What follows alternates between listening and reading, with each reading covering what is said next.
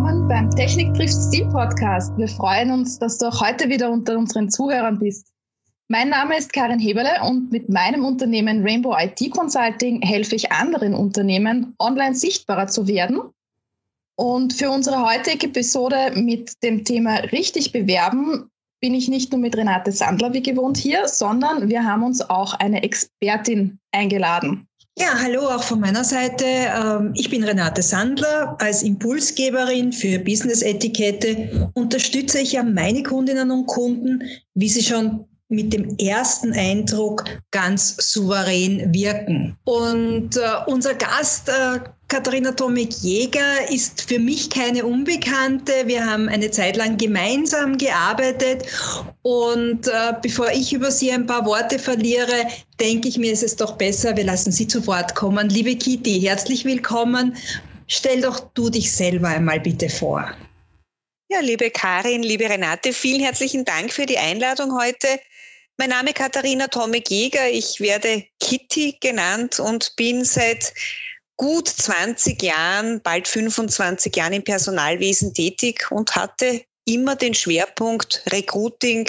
Heute nennt man es modern Talent Acquisition das heißt, ich war nach dem Psychologiestudium äh, viele, viele Jahre, zunächst kurz bei einer Beratung, aber dann viele, viele Jahre in der Pharmaindustrie äh, tätig, habe dort auch generalistisch gearbeitet. Aber das Recruiting hat mich immer wieder eingeholt, weil es mir auch Spaß gemacht hat habe dann in den Einzelhandel äh, gewechselt, war bei einem großen Möbelhaus und dann bei einem sehr bekannten Elektro-Elektronik-Konzern, der sehr erfolgreich tätig ist, bevor ich dann vor einem Jahr wieder zurück in die Industrie gewechselt habe, äh, zur Firma Krone, finnisches Unternehmen, Aufzüge, Rolltreppen, kennt, kennt man wahrscheinlich aus der Praxis.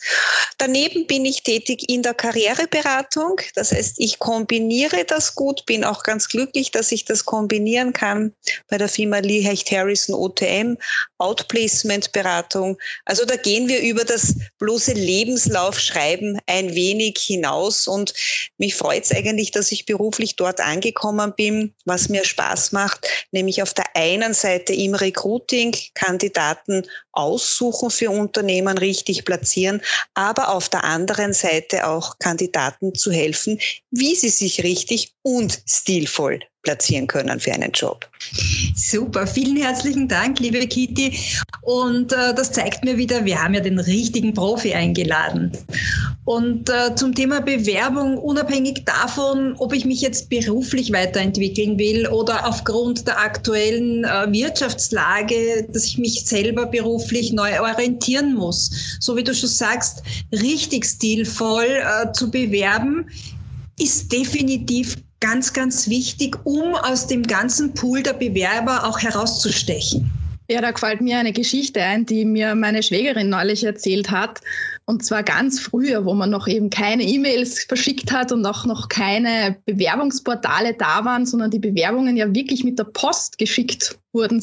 Da war es ein Trick, dass man möglichst bunte, besondere Briefmarken und auch möglichst klein gestückelte Briefmarken, also recht viele, auf den Umschlag geklebt hat, damit man dann schon einmal in dieser ersten Auswahl Phase ganz oben am Stapel gelandet ist, weil man einfach schon dadurch herausgestochen ist.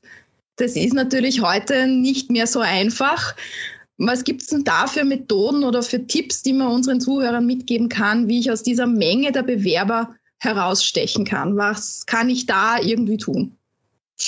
Ja, Karin, du sagst es und ich möchte es aufgreifen, wie ich im Jahr 97 ins Berufsleben eingestiegen bin. Damals in der Personalberatung hat man ja oft Stöße an Bewerbungen am Tisch liegen gehabt. Und damals war, also der Briefmarkentipp ist ein guter, aber es war damals auch sicherlich ein guter Tipp, ähm, Farbe zu nehmen für das Papier. Das sind aber Dinge, die man natürlich heute nicht mehr tun kann. Ne? Also rein weißes Papier, man ist herausgestochen, wenn man vielleicht einen Pastellton verwendet hat.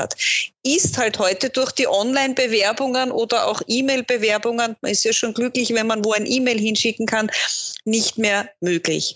Das heißt, gut aufzufallen kann man am ehesten, indem man gute Unterlagen hat. In der Kürze liegt die Würze, auch immer wieder die Frage, was platziere ich als Bewerbung? Ich würde das Gegenüber, das ja im Online-System eine Bewerbung öffnet, nicht überfrachten mit Unterlagen. Das heißt, es ist immer gut, noch den Lebenslauf zu schicken und man kann heute vielleicht nicht mehr so sehr mit Farbe punkten. Das sieht man zwar online, die wenigsten drucken sich gerade jetzt auch im Homeoffice noch Lebensläufe aus, aber ein gutes Foto zum Beispiel. Ja, das ist nach wie vor Thema und wird auch nach wie vor verlangt und hat nicht nur den Sinn, dass man jetzt genau schaut, äh, wie stilvoll jemand ist. Das hat, ist natürlich auch sehr, sehr wichtig, aber es hat für den Recruiter einen Wiedererkennungswert. Man kann mit dem Foto vielleicht eine Geschichte, die der im Gespräch erzählt, ganz gut verbinden. Das heißt, Foto ist meiner Meinung nach nach wie vor ein Muss auch wenn immer wieder äh, in den USA teilweise es keine Fotos gibt, aber im deutschsprachigen Raum würde ich schon sagen, dass ein Foto noch Sinn macht. Ein Lebenslauf, der nicht zu lange ist, der wirklich einen guten Überblick bietet. Äh, man sagt zwei Seiten bei sehr erfahrenen Positionen, die schon viel Berufstätigkeit aufzuweisen haben, maximal drei Seiten. Ich kann mit äh, Schriftarten ein wenig experimentieren. Ähm, nicht zu viel natürlich. Wichtig ist immer, wie fällt man auf? Manchmal sogar, indem man weniger auffällt. Man muss immer bedenken, wie kommt es beim Gegenüber an?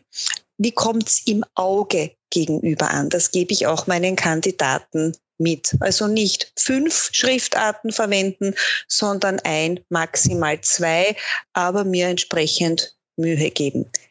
Ganz wichtig, wie kann ich auffallen? Durch inhaltlichen Feinschliff. Ich rate meinen Kandidaten in der Karriereberatung, die Kernkompetenzen herauszuarbeiten im Lebenslauf. Ganz oben einmal einen Block zu nehmen und sich dem zu widmen, was möchte ich aussagen? Wofür stehe ich? Was habe ich gemacht? Was kann ich gut?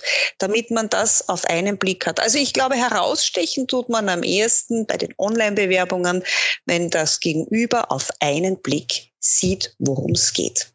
Das sind ja schon einmal ein paar Punkte, die es dann auch noch aufzuarbeiten gilt. Das war viel Information. Vielen Dank, Kitty. Ich habe gleich eine Frage zum Thema Foto. Äh, du sagst, man kann mit dem Foto eine Geschichte erzählen oder man könnte oder sollte eine Geschichte erzählen. Jetzt habe ich aber ein paar Mal auch in meiner Zeit als Personalentwicklerin gesehen, äh, Lebensläufe, die mit Urlaubsfotos bestückt werden. Aber das ist ja nicht die Geschichte, die du meinst. Nein, ich meine die Geschichte zur Bewerbung. Ähm, wichtig ist, dass sich die Kandidaten wohlfühlen auf dem Foto. Kleidung macht natürlich Leute, Kleidung ist wichtig, aber es macht keinen Sinn, wenn sich ein junger Bewerber, ich habe zum Beispiel in meinem Unternehmen jetzt in der Krone immer wieder HTL-Bewerbungen direkt von der Schule nach dem Schulabschluss. Also wenn sich da jemand in den Firmenanzug hineinzwängt, der jahrelang im Kasten hängt und man spürt so richtig am Foto, der fühlt sich darin nicht wohl, wird das auch beim Gegenüber nicht gut ankommen. Das heißt, ich denke, bei einem jungen Menschen, der sich in einem Technikunternehmen bewirbt, äh, muss jetzt nicht Anzug und Krawatte wirklich äh, Thema sein. Ein gepflegtes Äußeres. Wie du richtig sagst, Renate, derlei Fotos kenne ich auch. Äh, mir ist natürlich in der jahrelangen Erfahrung nichts fremd. Ich kenne Bikini-Fotos, ich kenne Urlaubsfotos. Ich habe auch schon einmal ein Klassenfoto gesehen, wo der Kopf des Bewerbers eingeringelt war, damit man ihn denn auch findet. Wir haben es natürlich jetzt zu Covid-19-Zeiten ein wenig schwierig, weil auch die Fotografen ihr Business teilweise oder großteils niederlegen müssen ich sage da auch den Kandidaten, die ich berate, immer, es muss ein Foto nicht zwingend vom Fotografen sein. Man kann heutzutage mit der modernen Technik, mit einem Fotoapparat oder teilweise die guten Smartphones machen traumhaft schöne Fotos. Man kann sich da schon drüber retten. Die Fotografen haben natürlich den Vorteil, dass sie einen anderen Blickwinkel haben, dass sie ein wenig experimentieren können. Es gibt ja schon Fotos von der Seite oder halb abgeschnitten. Ähm, das das ist Geschmackssache. Aber ich denke, ein gutes Foto, äh, eher Porträtfoto, ja, dass man den Kandidaten nicht suchen muss, äh, ist sicherlich nach wie vor gut.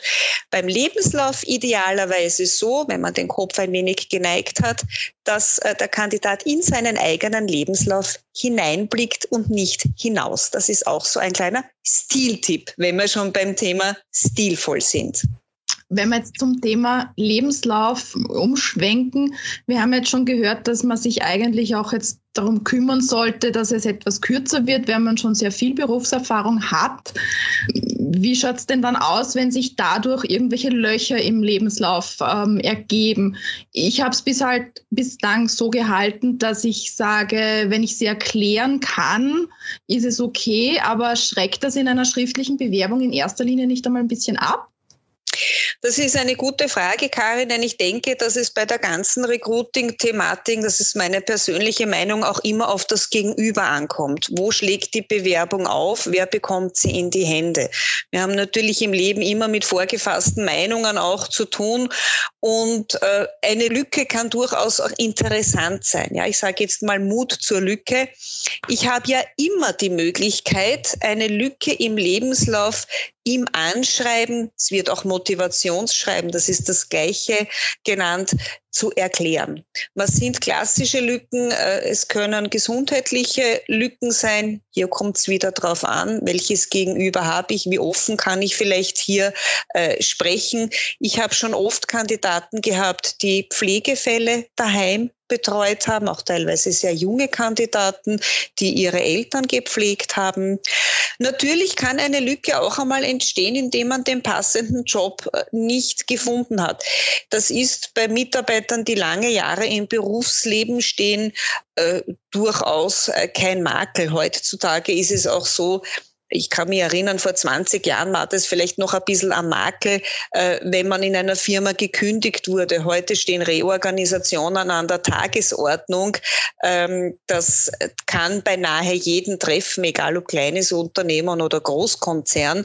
Das kann man gut erklären. Und wenn man viele Jahre im Berufsleben steht, wenn man da mal eine Lücke drinnen hat, oder vielleicht einmal bei einem Arbeitgeber relativ kurz war und davor Beständigkeit gezeigt hat, so würde ich meinen, dass das nicht unbedingt negativ bewertet wird.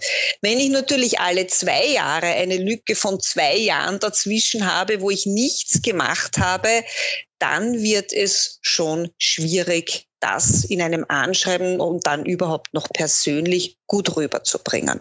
Aber es kann natürlich auch eine Reise sein oder es kann sein, dass sich jemand einmal ein Jahr eine Auszeit nimmt. Da ist man, glaube ich, heute schon ein bisschen offener. Sollte man dann solche Auszeiten explizit im Lebenslauf hineinschreiben mit einem kurzen Einzeiler?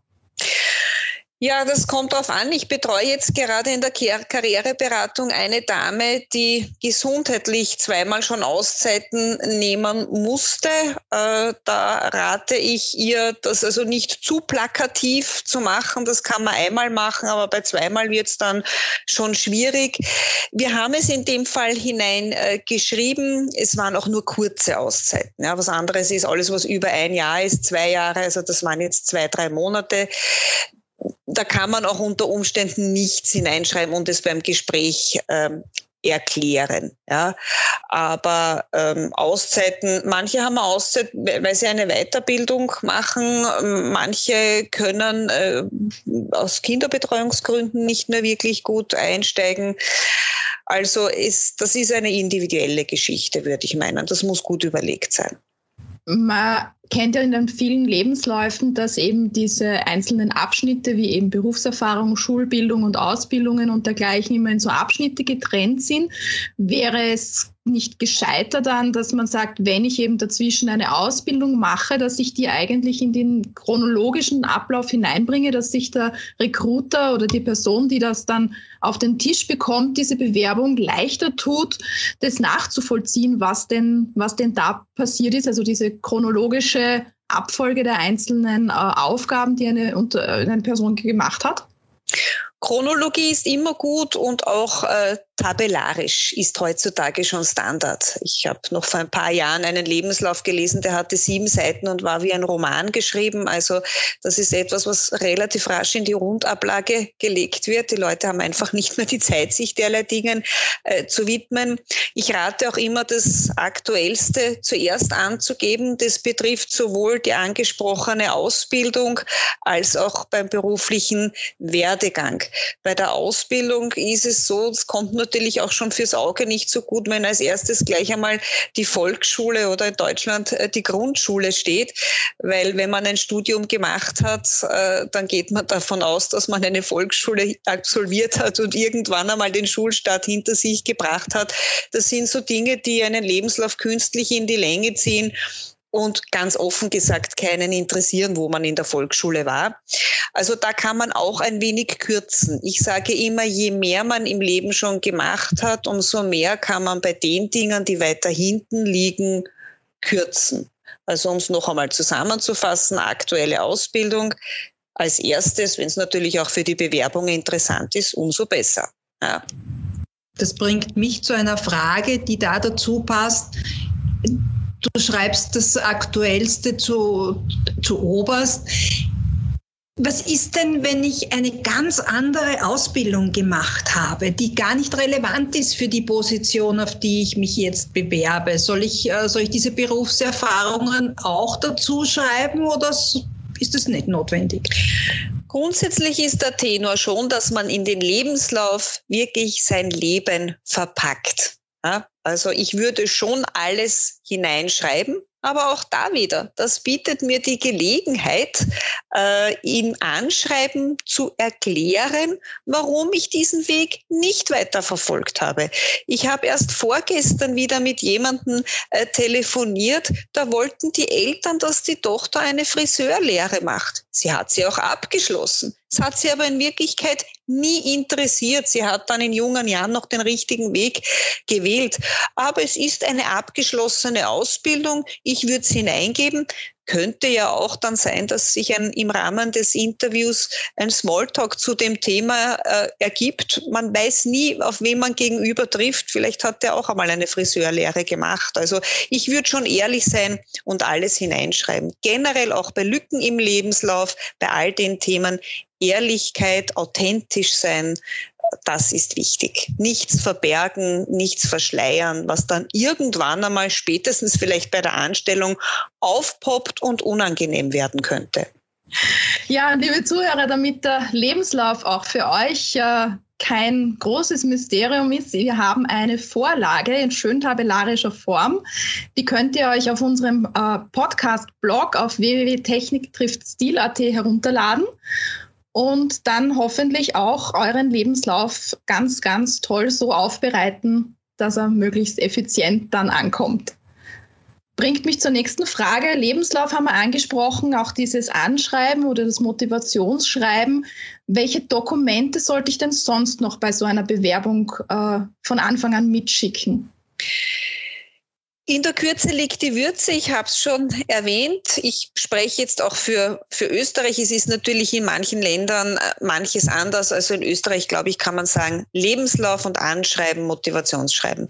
Ich merke gerade die letzten Jahre verstärkt, dass der Trend dazu geht, nur mehr einen Lebenslauf hochzuladen dass die Möglichkeit gibt es auch bei teilweise äh, Online-Plattformen, ähm, die aus Startups hervorgegangen sind. Das ist eine tolle Sache.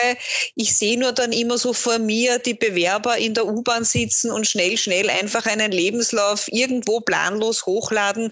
Ich selbst bin kein Freund davon, wenngleich ich zugeben muss, es wird die Entwicklung wahrscheinlich allalong in diese Richtung gehen. Es ist eine schnelllebige Zeit.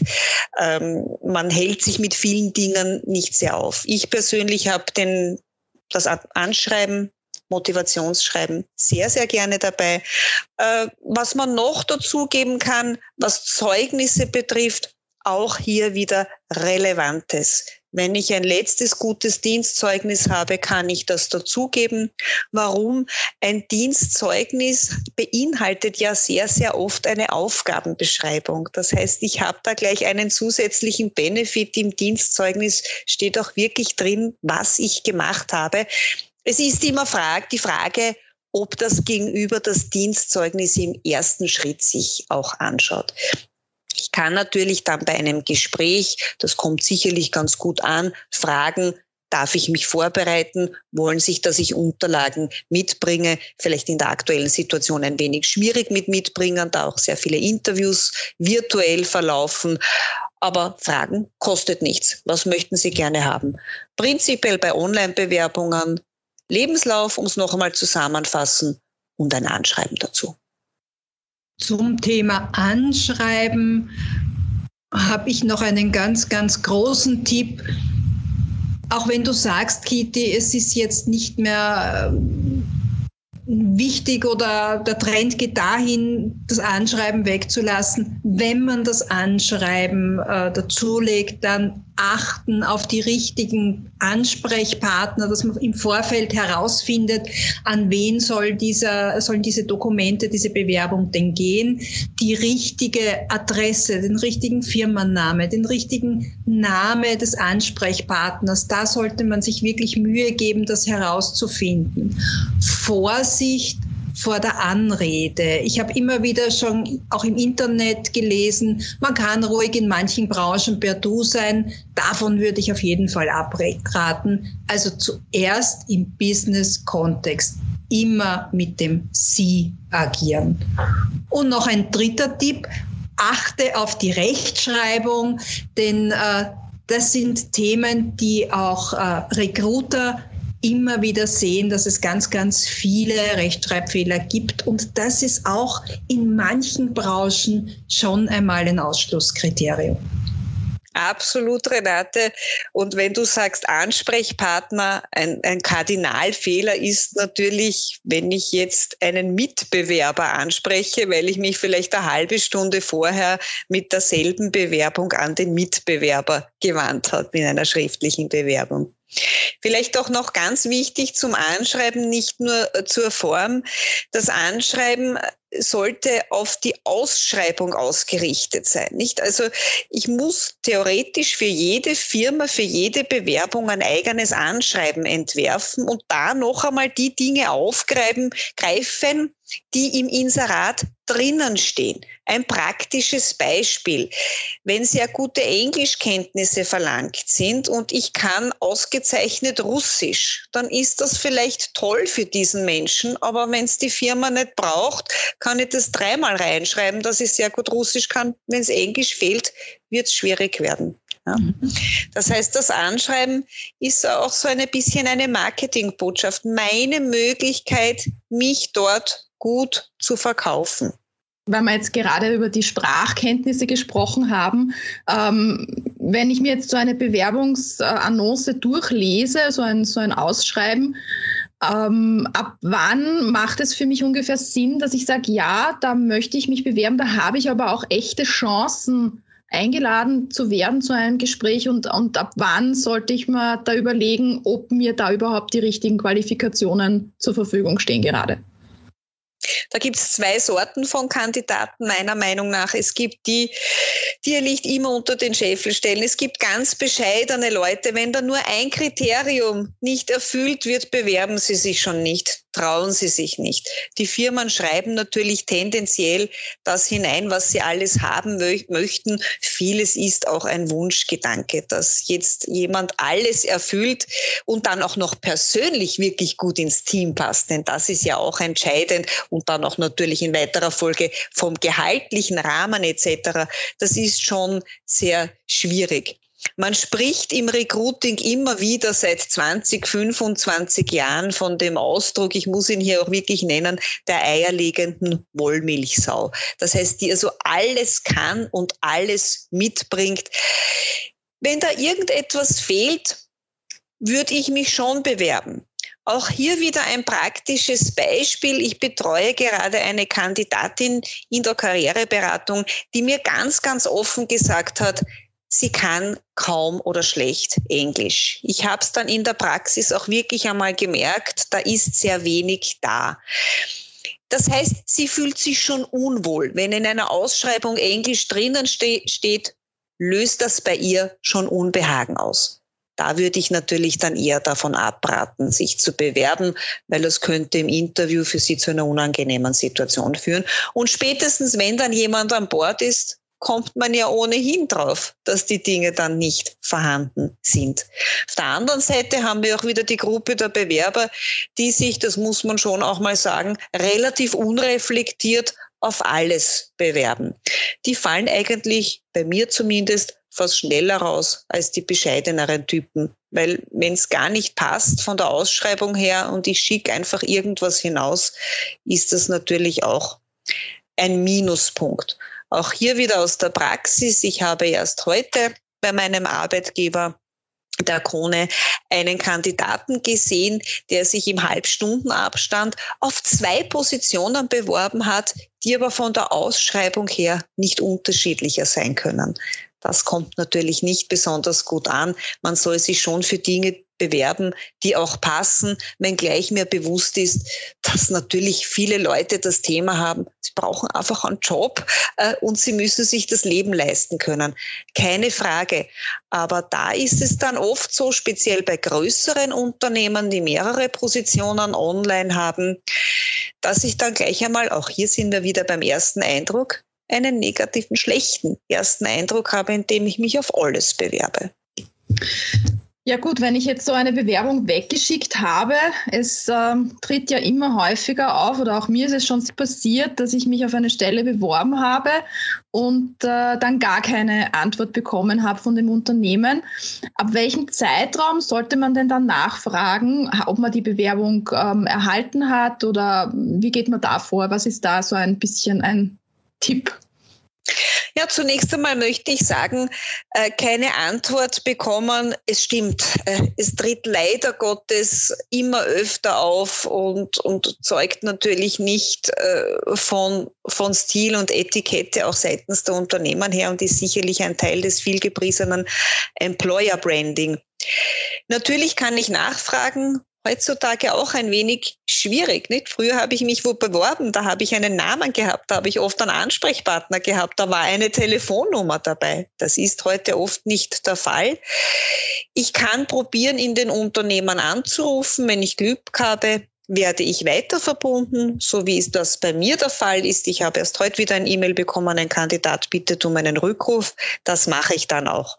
Vom Zeitrahmen her hat sich über die Jahre nicht viel geändert, würde ich einmal meinen, zwei bis drei Wochen ist durchaus ein Zeitraum, wo man einmal nachfragen kann.